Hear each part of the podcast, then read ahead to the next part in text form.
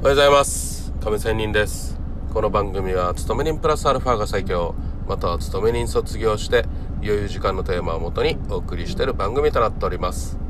さあ、え、今日はちょっと税金の話をしたいと思いますが1億円プレイヤーでも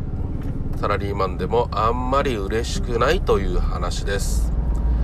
さああの最近ね、えー、いろいろ長者番付というのが発表されていますがまあ日本で一番稼いでるサラリーマンはというとはい毎日連日連夜ニュースで特にスポーツニュースで話題となっている大谷選手です。さあ、えー、大谷選手の年俸ははい43億円らしいですね。43億円すごいですね。はい。まあ人間のね普通のサラリーマンの年収一生かけての、えー、稼ぎというのはまあ2億円3億円と。まあ要は3億円ほどあれば働かずに普通に生きていけるということなんですけどもまあこのね、えー、43億円って言ったらそうですね11人ほどねあのまあ11人か。1342だから。えっ、ー、と14名ほど、ね、15名ほど。ねえっ、ー、とずっと生きていけるというような感覚なんですが。でもですねはい。厄介なのは税金ですよ。税金で半分は取られるわけなんですね。43億円だったらまあ20うん2億円約ね。というようなことになるわけですよ。まあ22億円なんてね半分取られてもそれだけ残るということはまあすごいですけどもまあ桁違いなのでね大谷選手はね。普通の人たちで考えてみるとはい、日本は特に累進課税制度ということで給与がたくさんもらえればもらえるほど税金もかかってくるということなんですが、まあ、約1800万円超えれば税金は半分取られるということなんですよね。で普通にサラリーマンでさ1800万円超えってなかなかいないと思います。まあもちろんいますけどその人たちは結局半分は取られると1800万円超えればね。1億円プレイヤーでも結局半分ですよ。5000万なんですよね。うん。まあ、あんまりね、まあ、嬉しいといえばね、庶民的な私た、私からすれば嬉しいんだけど、1億円もらって50、5000万かと。ちょっとがっかりする面もありますよね。うん。まあ結局ね、サラリーマンっていうのは、明日も会社に行ける額しかもらえないと。いうことなんですよね。これがもう常なので、はい。まあ、例えば2000万円もらって、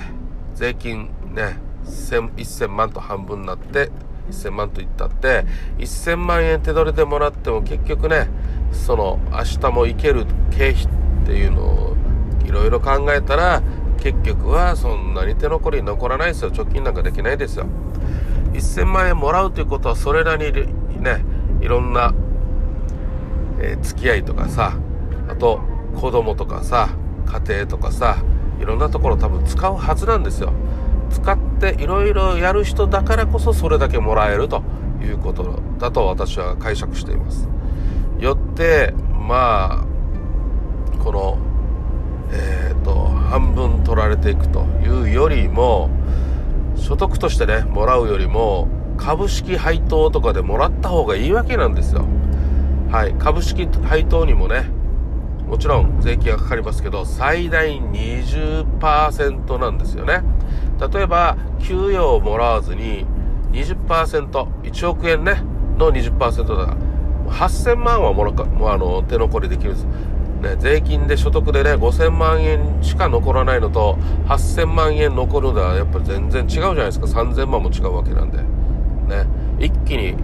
ね、えー、変わってくることなので給与所得はあんまり上げない方がいいんですよね。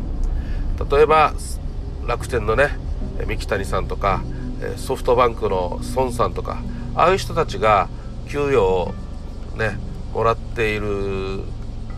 額っていうのはもうねこういうのを全部税金対策して給与としてはもらってないんですよ。ですが株式配当としてはしっかりがっつりもらってると。いうことなんでだからこそ長者番付ランドに、えー、そういう人たちはのあの乗らないんですよね。うまく考えてるんですよそういう人たちは。はい。まあよって所得でもらうより株式配当にお金を突っ込んだ方がいいということになるわけなんですよね。こういうのも税金の勉強をしていればね分かっているしうんまあこれはね分かってるのと分かってないのでは自分のね、え、人生設計とかお金の管理とかそういうことはやっぱりだいぶ違うと思いますのではいまあこういうね、えー、私はトレーダーではあるし勤め人でもあるので、えー、うまくそういう調整をしながらどこにお金をかければいいのかっていうのを考え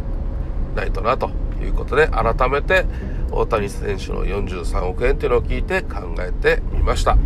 それでは今日も良い一日を See you!